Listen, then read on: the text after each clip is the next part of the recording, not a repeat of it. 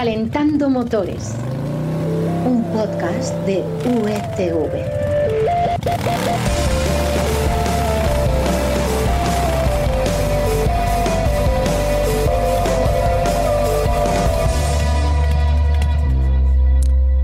Hola, bienvenidos a Calentando Motores, el podcast en el que te vamos a contar lo más interesante, lo más sorprendente que hemos conocido esta última semana en el mundo de las dos y las cuatro ruedas.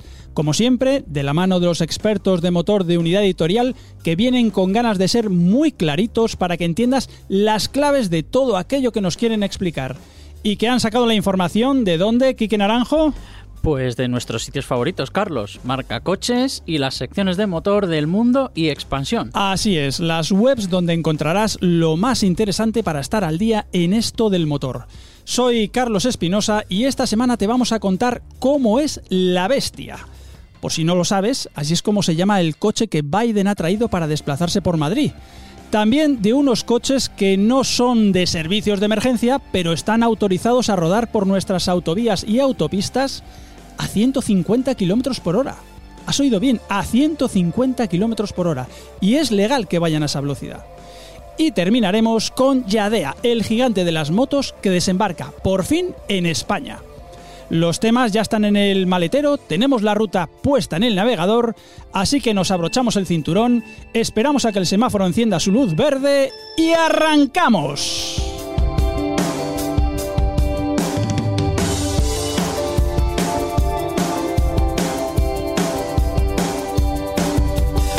Comenzamos por esa bestia que es una de las consecuencias que ha traído la cumbre de la OTAN en Madrid, porque Biden no va a ningún país sin su blindado. Quique Naranjo, ¿de qué marca es este coche tan especial? Pues mira, es una limusina Cadillac, que es la marca que en los últimos años ha motorizado y protegido a los presidentes de los Estados Unidos. Vale. No es un coche normal, por supuesto. Eh, es un- no es un coche ni siquiera normal que hayan, que hayan reforzado con un blindaje, sino que es un automóvil construido sobre una base más adecuada para sus características. De furgoneta, vehículo industrial.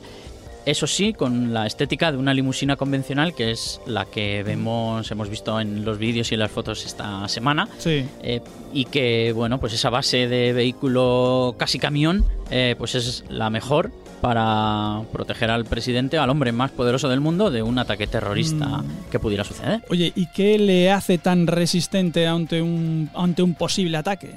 bueno antes de entrar en mucho detalle sobre el coche hay que decir una cosa que es bastante lógica pero muchas veces no recordamos Eh, la información sobre la bestia es bastante secreta porque lógicamente es un, es un vehículo de seguridad y no se pueden eh, publicar exacto, Claro. se- según qué detalles y además ya sabes Claro. que los servicios secretos americanos se las gastan Sí, tienen un genio un poco raro, ¿no? Sí, sí, sí. Entonces, bueno, la- los datos que circulan sobre el coche son muchas veces pues de filtraciones, de informaciones que llegan de Estados Unidos, que son bueno, pues los medios que están más cercanos a- al presidente. Mm. Eh, pero sí que es verdad que lo que podemos decir es que eh, bueno, pues lo que se, lo que se filtra o lo que se come- comunica, eh, lo que hace es mandar un mensaje al resto de decir eh, este coche está preparado para todo y no se te ocurra intentar nada contra él. Porque si lo intentas, pues primero disparamos y luego preguntamos, como suelen hacer a veces las Sí. autoridades americanas. Bueno, eh, cosas que más o menos han trascendido, pues que es un, un coche con un esqueleto de 12 centímetros de grosor. Macizo. Sí, con bajos preparados para soportar cual- casi cualquier tipo de explosión. Y sobre todo yo creo que lo más espectacular son las enormes puertas y, y las ventanillas que tiene el coche, que eh, bueno, eh, se habla de hasta 20 centímetros de grosor y Oh. que son similares a las de un Boeing 757. Madre mía, puertas Para de que no 20 y nada. cristales de 20 Eso- Eso centímetros. sí que se puede apreciar en las imágenes. Es, hay, de hecho, la, la abren entre dos. Entre dos Sí. eh, Yo, yo a veces me he fijado y tengo la sensación de que el cristal es un poco como las gafas de un cegato, ¿no? Es que se nota que tiene un- un grosor brutal. Sí, sí. Oye, esto en cuanto a la construcción, pero luego hay algo más. Quiero decir, ¿este coche tiene gadgets, gadgets tipo James Mm. Bond que te saca una metralleta o tiene alguna particularidad rara? Bueno, eh, de las cosas que se publican sobre él sí que hay algún detalle así en plan película de acción. Mm. Eh, por, por ejemplo, una cosa que es bastante entra, entra bastante dentro de la lógica. eh, el refuerzo de los neumáticos con una capa de Kevlar para que puedan, que es un material súper resistente, que, para que puedan rodar incluso pinchados o, o incluso las llantas. Dicen que pueden hacer un montón de kilómetros sobre las llantas de la resistencia que tiene. Ajá. Ujú. Em, también antipinchazos, claro. Claro, claro. es- sería un punto débil, pero bueno, ya el coche podría rodar incluso, incluso sin los neumáticos. Eh, otro detalle, eh, está preparado para soportar ataques químicos, que Mm. tanto miedo dan también a los americanos y Claro. tanto vemos en las películas. Eh, con cierres estancos para todo el interior, incluso, bueno, se habla de que eh, dentro hay oxígeno para los ocupantes, que como máximo pueden ser siete. Eh, incluso, eh, bueno, algunas informaciones también hablan que hay incluso bolsas de sangre por si hay que hacer alguna transfusión. Mm. En el muy improbable caso de que haya heridos. Muy improbable. Oye, de motor, imagino que llevará, siendo una americanada brutal, pues llevará un V8 de 7 litros, así todo muy Bueno, americano, Es- ¿no? esto es una de las cosas donde hay más disparidad de informaciones. Eh, parece que el propulsor es un diésel de ¿Diésel? U- V8, sí, eh, que no tiene muchos caballos. Hay informaciones que hablan de 214, otras 300. Pero eso sería poco, ¿no? Sí, eh, lo que pasa es que eh, debe ser un motor eh, muy en plan camión, con Mm. un par muy salvaje, precisamente por, porque bueno, es un coche que no necesita correr mucho, Claro. eh, además se ve en los vídeos, va bastante lento. Y sobre todo por otro detalle que te voy a contar ahora, que yo creo que es el más espectacular, que es el peso. A ver. Pues aquí la horquilla está entre las 7 y las 10 toneladas. 10 O toneladas. sea, uf, imagínate para mover eso. Eh, claro, por eso es un coche tan lento y, y- y, bueno, al final, como de lo que se trata es de que sea la fortaleza rodante más resistente del mundo, pues Claro. a, base de, a base de peso. Eh, y luego, pues tampoco necesita realmente escapar huyendo a toda velocidad porque va rodeado de una comitiva pues impresionante, desde ambulancias, Claro. guardaespaldas, vehículos armados de asalto que les rodean, que además se pueden ver perfectamente en los vídeos, o sea que eh, súper protegido. Ujú. Oye, ¿y este coche, Quique, cuánto, cuánto puede costar? Si se sabe, si ha trascendido. Se sabe la cifra del contrato eh, que liga la Casa Blanca con General Motors, que es el, el fabricante que, que ha desarrollado el coche y que es de 16 millones de dólares.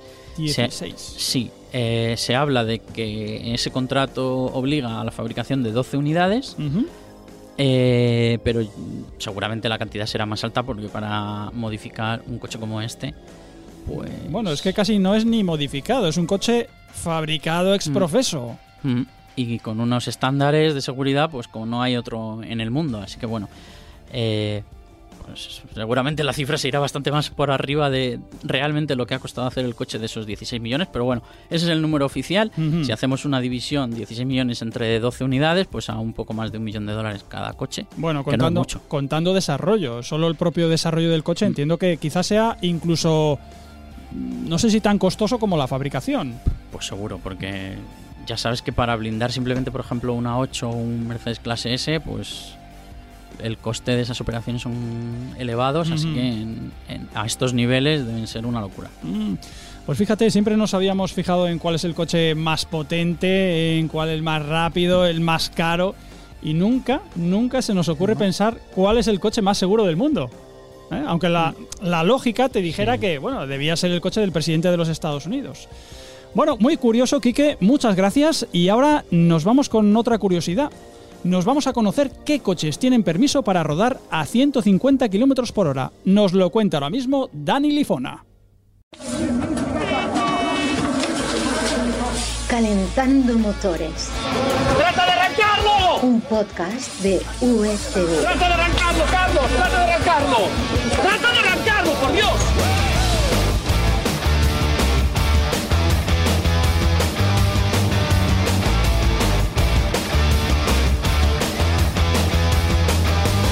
Siempre hemos pensado, al menos yo creo que la mayoría, la mayoría de todos nosotros, que salvo para los vehículos de emergencias o de seguridad, lo de 120 kilómetros por hora en España, en autovías y autopistas, era universal.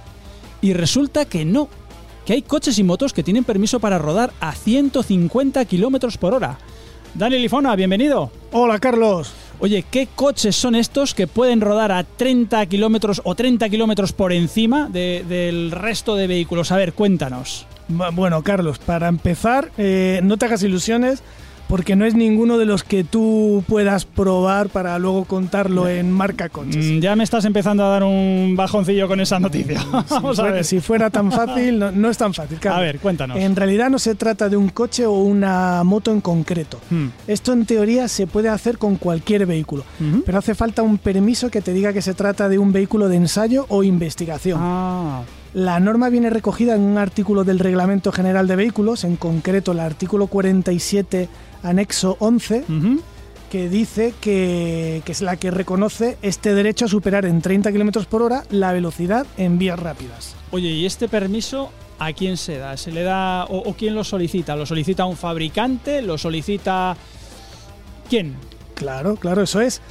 Eh, se les puede dar a los fabricantes, pero también a carroceros, importadores, vendedores, distribuidores y laboratorios oficiales que hagan pruebas con esos vehículos. La finalidad es la investigación para luego sacar al mercado el vehículo en las condiciones necesarias. Mm, ya. Oye, ¿y uno pide ese permiso y, y ya puede rodar, no sé, siempre que quiera con ese coche a 150? ¿O ¿Esto cómo va? No, no, no exactamente. Cuando lo pides y, y si te lo conceden, Claro, bueno, te dan una placa que se llama V12 y que lleva las letras FV, que significa fabricante de vehículos. Es una, para entendernos, es una plaquita roja con letras blancas que tienes que colocar al lado de la matrícula y que es de un tamaño u otro en función de que sea un coche o una moto. Ya. Y luego no puedes ir siempre que quieras a esa velocidad. Tienes que fijar una fecha y un horario para la prueba y también un itinerario en el que no puede haber vías urbanas, ni travesías, tramos de autovías o autopistas que por alguna circunstancia tengan, tengan un límite inferior a 120 kilómetros por hora. Mm, ya, pero a, a mí todo esto que me cuentas me plantea una, una duda. Eh, El resto de, vehículos, porque no estás hablando en ningún momento de que se cierre la autovía, ¿no? O sea, siguen rodando vehículos que tienen un máximo de velocidad de 120 kilómetros por hora. ¿No se puede considerar peligroso para estos vehículos que venga otro a 150? Mm, Sí, puede serlo. Pero eh, entendemos que siempre que se recurre a esta norma son conductores o probadores profesionales los que van al volante, gente muy experimentada, porque en ningún caso se dice que se corte la vía al tráfico. Es decir, que puedes encontrarte incluso vehículos más lentos de lo habitual, como autocaravanas, autocares o camiones. Claro, o sea que se, es comparte eh, la vía con el resto del Claro, tráfico. claro, porque hay una velocidad eh, mínima a la cual puedes ir en autovía. O sea, no tienes por qué ir a 120, puedes ir muy por debajo. Y, y luego respecto a la placa, por cierto, Dani, yo no he visto nunca un coche o una moto ¿eh? rodando con, con esta placa, o no me he fijado, pero yo creo que no he visto jamás una. Claro, porque en realidad cada día debe de ser menos habitual verlas.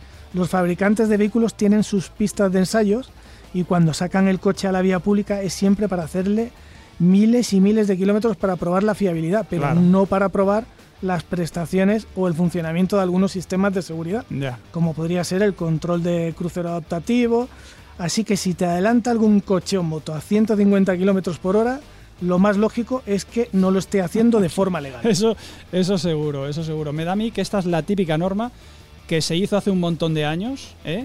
y que hoy día lo que tú dices, hoy, que todas las marcas, todos los grupos tienen pistas para, para rodar, no necesitan esto. Yo creo que es de esas cosas que duran con los años, que no lo han anulado, pero que bueno, eh, en fin, oye, nunca se sabe. A lo mejor un día alguien nos adelanta a toda velocidad.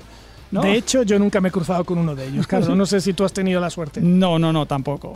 Bueno, muy curioso, Dani. Ya sabemos algo nuevo. ¿eh? No, sé si, no sé si esto lo estudiamos sí que en la autoescuela. ¿eh? Yo desde luego no me acuerdo. No sé si a ti te sonaba. ¿eh? Y ahora cambiamos de tercio porque nos vamos con las motos de Florian, que nos va a hablar de Yadea.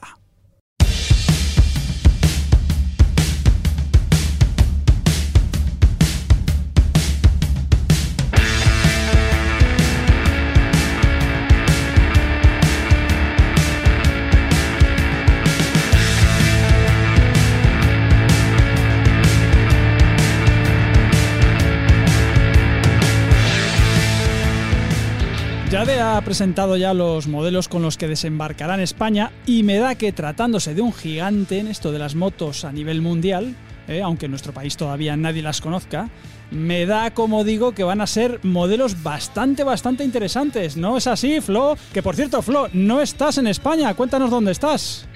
Pues mira, Carlos, estoy en París, nada más y nada menos que probando la nueva generación de, de Piaggio, del MP3, el grande, el 530, pero eso sí, bajo el agua, un chaparrón que nos ha caído de impresión. Bueno, es que tú querías irte a París y que hiciera un clima como en la Costa del Sol. Vamos a ver, es que por algo Bueno, España ya, es pero España. es que es que no llovió ayer y no llueve mañana, llueve justamente hoy. Claro, la ley de Murphy. Bueno, en fin. Oye, cuéntanos, cuéntanos, ¿por qué son tan interesantes estos modelos con los que va a llegar Yadea a España? Pues mira, Carlos, sí, eh, lo harán en agosto, este mismo mes de agosto, en unas semanas, y serán finalmente seis. Serán seis en total, cuatro para particulares y dos para profesionales.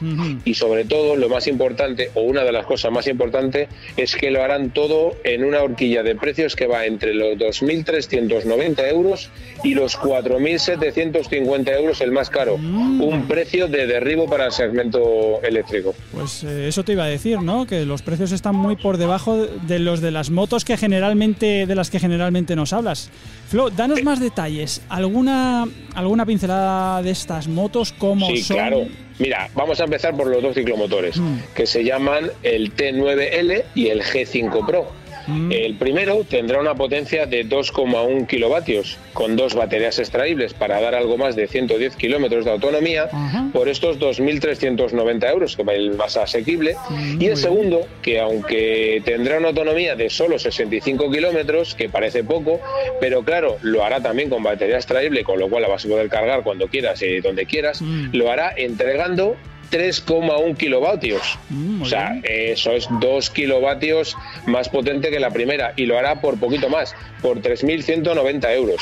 Oye, me ha llamado mucho la atención eso de las dos baterías extraíbles. ¿eh? Yo creo que, de hecho, no, no sé, corrígeme, ¿hay algún modelo que ya lleve dos baterías? Eh, pocos, la verdad es que sí. Por ejemplo, ahora mismo a bote pronto se me, me, me- me acuerdo de, y precisamente que estoy con Piaggio, el Piaggio One tiene dos baterías extraíbles, Mm. pero lo que es curioso es que eh, una marca ofrezca, en este caso, dos ciclomotores eh, muy parecidos, pero uno de ellos con dos baterías para dar más, auto- más autonomía con menos potencia y sin embargo este segundo que tiene solo una batería de extraíble que da eh, 65 kilómetros como hemos dicho de autonomía pero con más potencia ahí esa para que el usuario pueda jugar a lo que a lo que más le, le- le- le convenga en este caso Ya. Oye, y entiendo que los otros dos modelos, imagino que serán equivalentes a lo que se a lo que se entiende por 125, ¿no? Que es quizá el scooter estrella en España. Efectivamente, así es. Y una cosa que yo supongo que Yadea estará trabajando en ello es darle a- a- algunos nombres ¿no? distintos de las nomenclaturas para que la gente se, se acostumbre. Porque en este caso se llaman el G5S y el C1S Pro. Te voy a confesar que es Eh, que los nombres son duros de aprender. No, ¿eh? no, son muy son difíciles. Mira que voy a poner el Yadea Street o Yadea Blues o el Yadea Ni Hao, que sería, sería curioso. Pero bueno, como bien dices, estos dos mm, siguientes modelos son los equivalentes al 125 de toda la vida, el que se van a poder conducir con el carnet de coche siempre que hayan pasado los tres años de rigor desde su obtención. Mm. Y el primero, que es el importante, el G- G5S, que es el hermano del anterior ciclomotor que hemos hablado, es probablemente la gran apuesta de la marca para España, porque hablamos de un scooter que entrega 4,1 kilo- kilovatios de potencia, Sí. con una autonomía de 115 kilómetros y que bien. alcanza los 80 kilómetros por hora de velocidad máxima. Y todo ello por un auténtico precio de derribo y vuelvo a, a poner énfasis en ello, porque hablamos de menos de 4.000 euros, concretamente 3.990 euros. Mm, Muy buen precio para lo que estás diciendo. Oye, pero a ver, ¿el otro también es tan bueno o no? Sí, no, el otro es mejor. El C1S Pro, que por eso es Pro y tiene más letras que ninguno, Ah, claro. es un scooter que llega, pues mira, llega con el premio Red Dot bajo el brazo y diseñado por Kiska, que es el equipo de diseño de algunas KTM, Husqvarna, las embarcaciones estas Sunbeam famosas, incluso de los componentes de bicis de Magura. Ah. Eso de, de- eso de tu rollo. sí, sí. Y mira, Efectivamente, y esta es que viene con un motor lateral, a diferencia del resto de, de- de modelos, que entrega 6 kilovatios nada menos y que para desgracia de sus competidores, pues sigue la senda de este precio ajustado y se queda en 4.790 euros sin ayuda de ningún tipo, ¿eh? yendo y pagándolo todo Sí, al sí. contado. Pues sí que van a dar que hablar estos chicos de, de Yadea. Oye, yo creo que vienen un poco a, a agitar el mercado. Por cierto, me ha parecido, duda. me ha parecido entenderte. eh, hablabas antes de que habría modelos para profesionales, ¿no? ¿Has utilizado esa palabra?